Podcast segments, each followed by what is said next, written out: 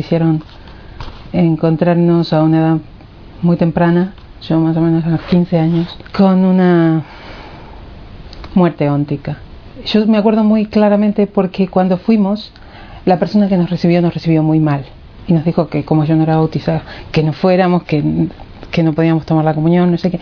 Y esa vez pasó que ese rechazo que mi familia tenía, como que entró en mí. Y la primera experiencia que tuve con Jesús fue con Jesús de la Divina Misericordia. Un hombre que me miraba con amor y que me abrazaba. Y que ese abrazo me quemaba el corazón.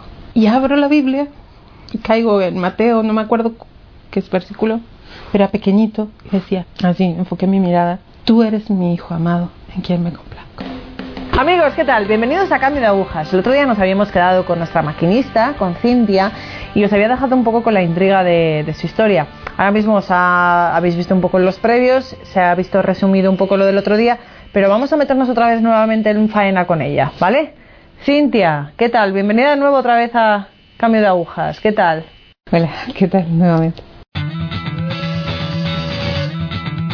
Bueno, el otro día mm, te quedaste un poco hablando de como cuando tenías 17 años y a partir de ese momento, digamos, conociste al Señor a través también de un encuentro, de un encuentro de jóvenes, cómo el Señor se te había presentado como padre y tú te habías sentido como, como hija.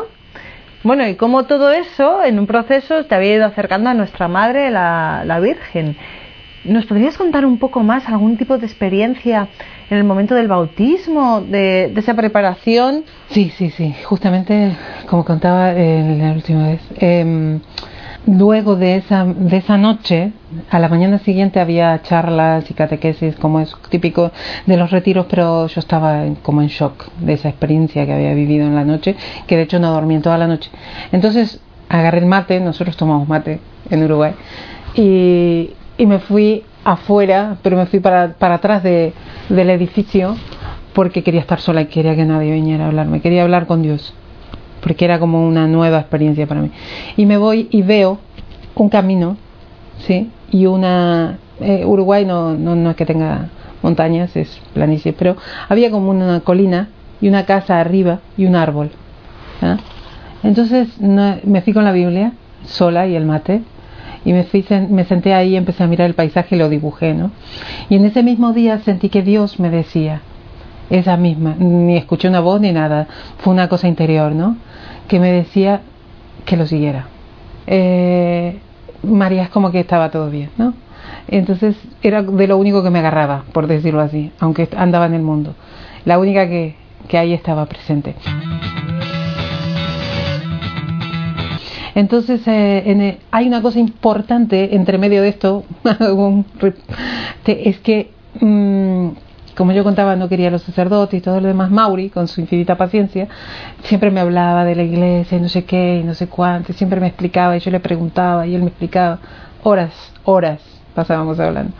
Y me trajo un día un póster del Papa. Él venía de Colombia y siempre traía regalos ¿ah?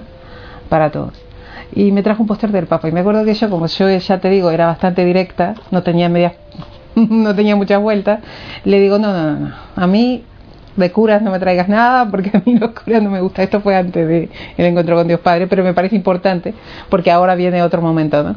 Eh, y ese, le dije que no, que no lo quería.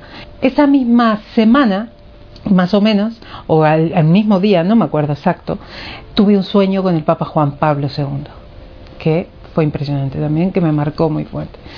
Que fue que soñé que el Papa Juan Pablo II es un sueño muy sencillo, estaba como en un coliseo, pero ese coliseo era como una cancha de fútbol llena de arena. Y el Papa Juan Pablo II estaba sentado con un baldecito de niño y una palita, agarrando arena y metiéndola en el balde. Yo le, yo le decía al padre el otro día, es decir, Dios es tan maravilloso que hasta en ese sueño me habló, porque yo de la única manera que podía ver a un sacerdote y que me, que me podía llegar era si era un niño. Si era un hombre, no. ¿sí? Y me acuerdo que estaba sentado en la arena, me acerco a él, esto fue un sueño, y me dice, ¿querés jugar conmigo? Yo, vale. Agarré el balde y empezamos a llenar. Me desperté y se lo conté a Mauri. Entonces Mauri me dice, el papá te está llamando a la iglesia, porque jugar con el papá es jugar en la iglesia. Y era una cancha de fútbol, a mí el fútbol no me gusta nada, pero eh, representaba como un partido donde hay dos partes y donde las almas que el Papa iba poniendo en el baldecito, me estaba invitando a la iglesia, a trabajar en la iglesia, de su lado. El Papa Juan Pablo II es por hoy uno de los instrumentos más fuertes para mí. El amor que tengo por él. Después le rogaba a Mauri un póster del Papa Juan Pablo que le había reclamado, que le había rechazado, pero bueno, ya después me lo tuve que comprar sola porque se había perdido la oportunidad. Pero bueno, eso es importante porque el Señor me lleva a Tierra Santa. Eh, vamos con Esteban. Yo no era bautizada todavía porque en el camino es un proceso largo para que, como somos adultos, tengamos una experiencia profunda que realmente un amor muy grande por la Eucaristía me dio Dios en el camino neocatecumenal. Eh, fue un amor muy grande que gestó Dios por la Eucaristía. Me lleva a, con el camino, con los jóvenes del camino, a Tierra Santa. Fue impresionante el Via Crucis, porque ahí fue el Señor que fue sanando muchos momentos de mi vida. Eh, en ese, al año de eso recibo el bautismo que seguía siendo el año santo, el primero de enero del 2001. Vamos a ver, desde que recibes el bautismo hasta ahora, ¿cómo ha sido tu vida de fe? ¿Ha sido de fe realmente? ¿Cómo ha sido ese camino? Sí, ha sido, por la gracia de Dios, una vida de fe, pero no lineal, dialéctica. Es decir, eh, sí siempre unida a la iglesia católica, eh, enamorada de la iglesia. Pero el tema es que fue que yo aprendí, es decir, yo venía de la nada, ¿no? de la nada, cero, cero en mi mente. Mi chip estaba en cero, cabal, no había nada. Entonces eh, aprendí todo en el camino.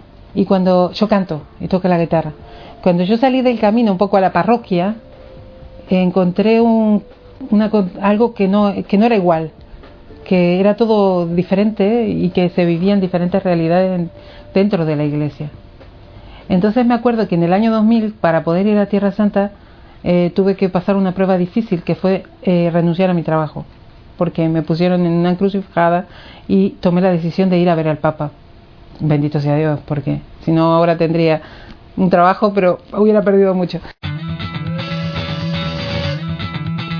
Te bautizas en enero del 2001. Desde ese momento hasta ahora, ¿cómo ha actuado el Señor en tu vida?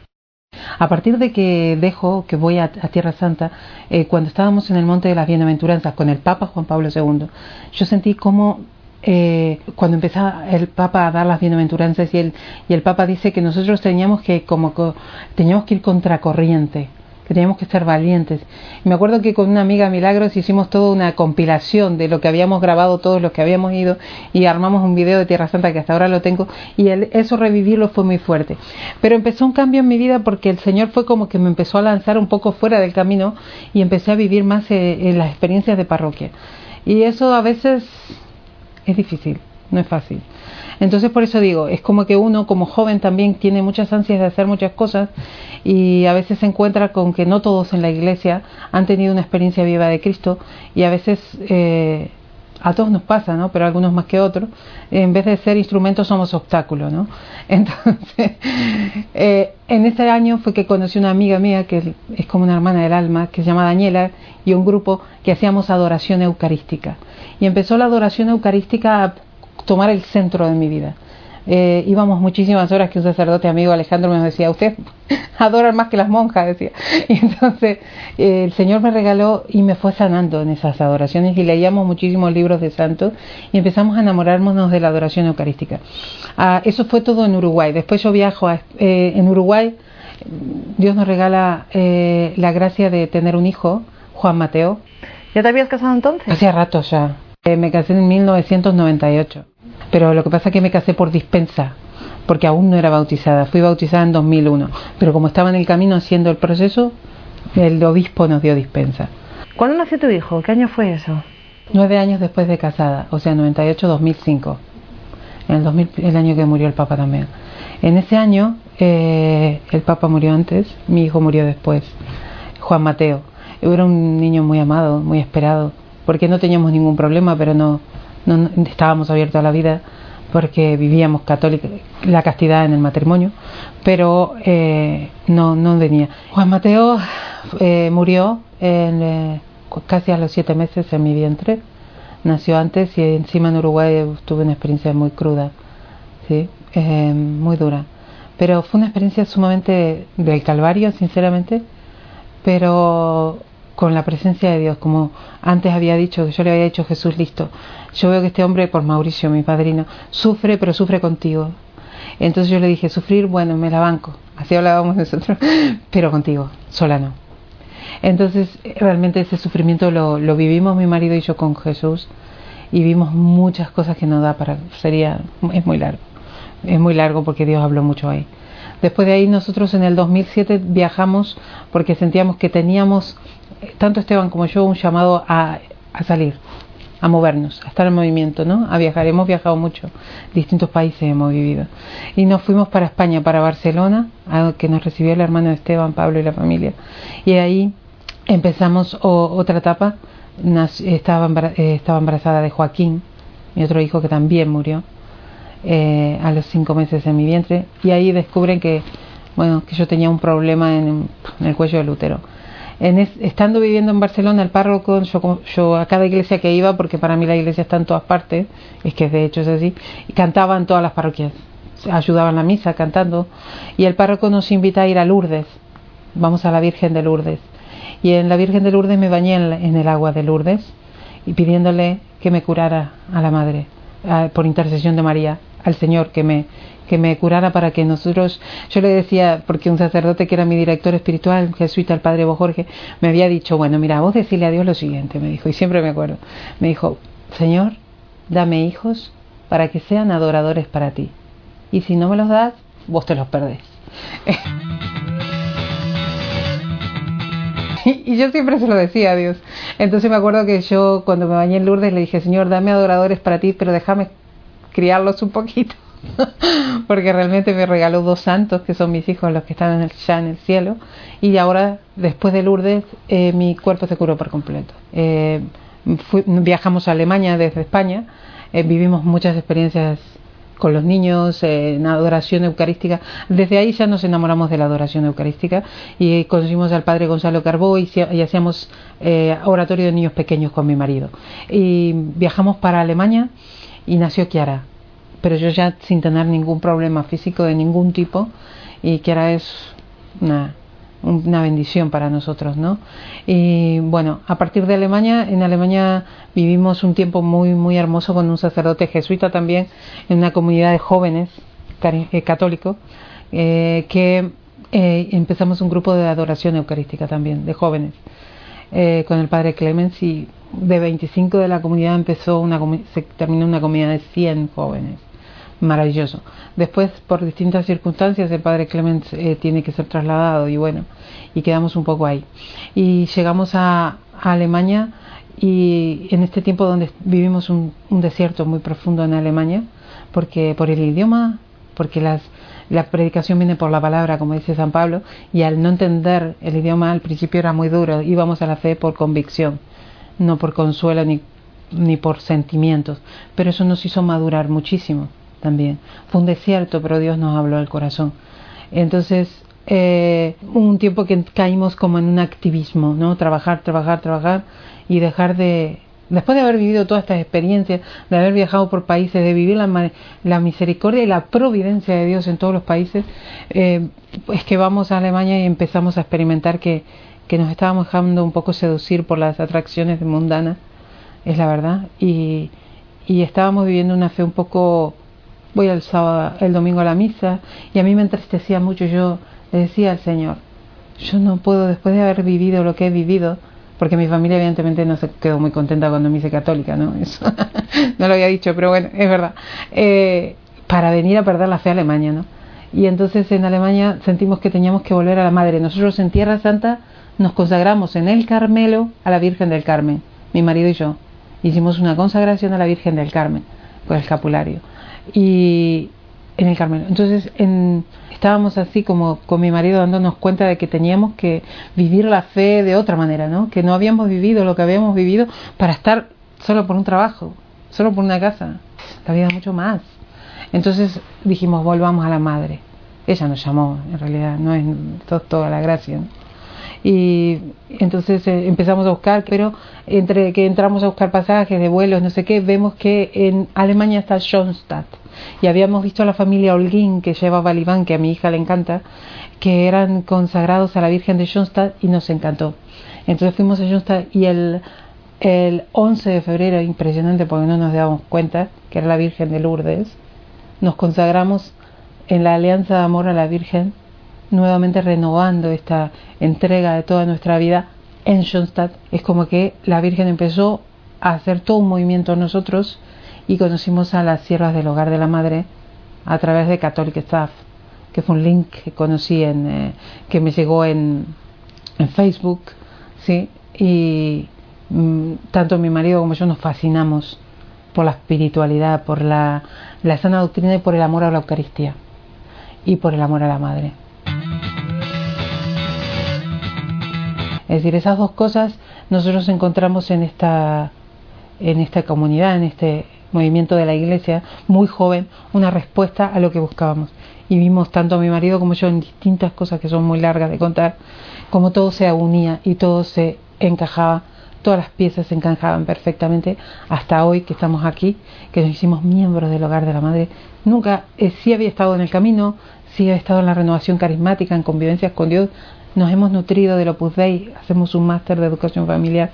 Son movimientos verdaderamente maravillosos de la Iglesia, pero realmente como nos sentimos que pertenecemos al hogar de la Madre, ni Esteban ni yo nos habíamos sentido nunca.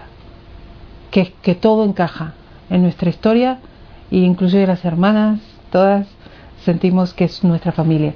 Me pasó algo muy fuerte con una hermanita que es del hogar de la madre, la hermana Claire, que todo el mundo la sabe, eh, supongo que la conoce, eh, que cuando veo lo de Catholic Staff, veo, empezamos a mirar lo del hogar de la madre, vemos el padre Rafael, que es el fundador, nosotros nos mirábamos en Uruguay por Teo, sin saber que todo esto estaba unido, toda esta mezcla ¿no? de la madre, todo este era un póster precioso de la Virgen. ¿no?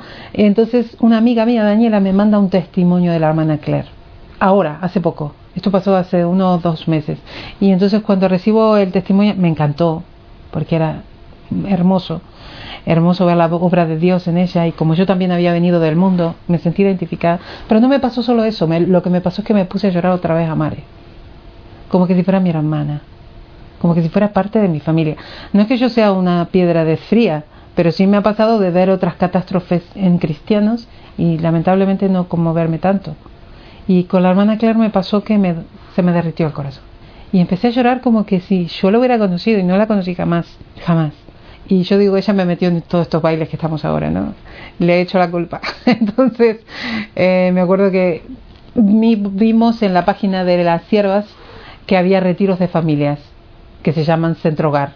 Y dijimos, bueno, listo, vamos a conocerlas, porque realmente vemos que nos atrae muchísimo el carisma, nos atrae muchísimo y tiene mucho que ver con nosotros. Entonces hablamos con él, contactamos con la hermana, con el padre Félix, y el padre nos decía, vengan y conozcan, ¿no?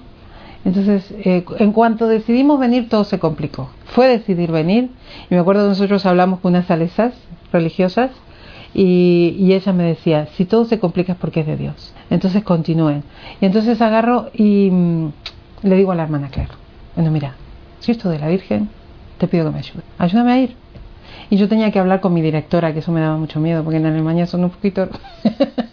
tiene un carácter así y a veces no es tan fácil decirle voy a faltar una semana pues yo soy trabajo de profesora de español en, en la Alemania en una escuela y la escuela ya había empezado bueno este aquí que resumiendo la hermana Claire me ayudó porque fui a hablar con la directora y tenía una sonrisa de oreja a oreja y me dice Frau Bassi Frau Bassi se dice en alemán ningún problema vaya tranquila y aquí estoy y ahora abriéndose una nueva etapa gigantesca porque mi marido y yo nos ofrecimos como familia misionera y vamos a empezar una nueva experiencia en, eh, en las manos de María en Ecuador.